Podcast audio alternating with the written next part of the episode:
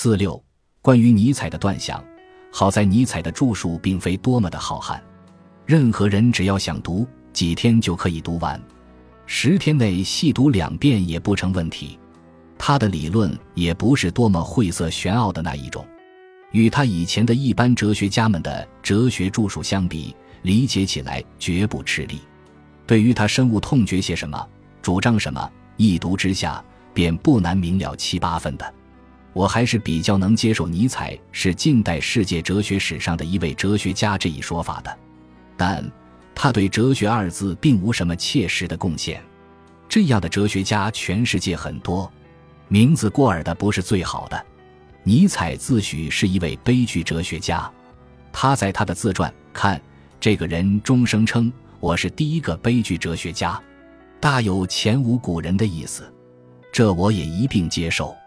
尽管我对悲剧哲学家百思不得其解，好比以承认一个人是演员，至于他声称自己是本色演员还是性格演员，对我则不怎么重要了。在中国知识界第一次提到尼采之名的是梁启超，而且是与马克思之名同时第一次提到的，这是一九零二年尼采死后第二年的事。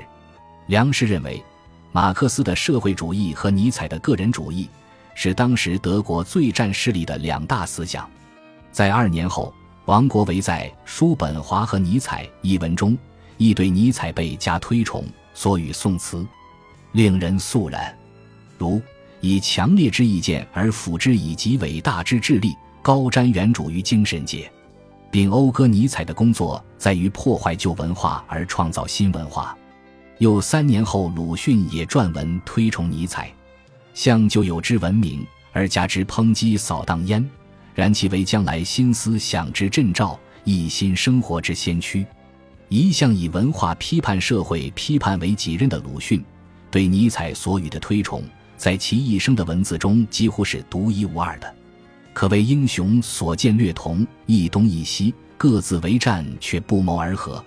到一九一五年，陈独秀在《新青年》创刊号上发表文章。再次向中国青年知识分子引荐尼采，那正是中国新文化运动兴起之时，需要从西方借来一面思想解放的旗帜。比之于马克思的社会主义，尼采的个人主义更合那时中国青年知识分子的胃口，也更兼容于当局。倘若中国的知识分子特别喜欢鼓吹文化的运动，而又能自觉谨慎地将文化运动限定在文化的半径内进行。中国的一概当局向来是颇愿表现出宽谅的开明的，因为文化的运动不过是新旧文化势力这种那种文化帮派之间的混战和厮杀，即使人仰马翻，对于统治却是安全的，对于文化人也不至于有真的凶险。而一个事实是，无论尼采在世的时候，还是从他死后的一九零零年到一九一五年，中国新文化运动兴起之时。其在德国、法国，或而论之，在整个欧洲所获的评价，远不及在中国所获的评价那么神圣和光荣。事实上，从他的《查拉图斯特拉如是说》问世到他病逝，其在西方哲学史上一直是一个争议不休的人物。只有在中国，才由最优秀的大知识分子们一次次交口称赞并隆重推出。这是为什么呢？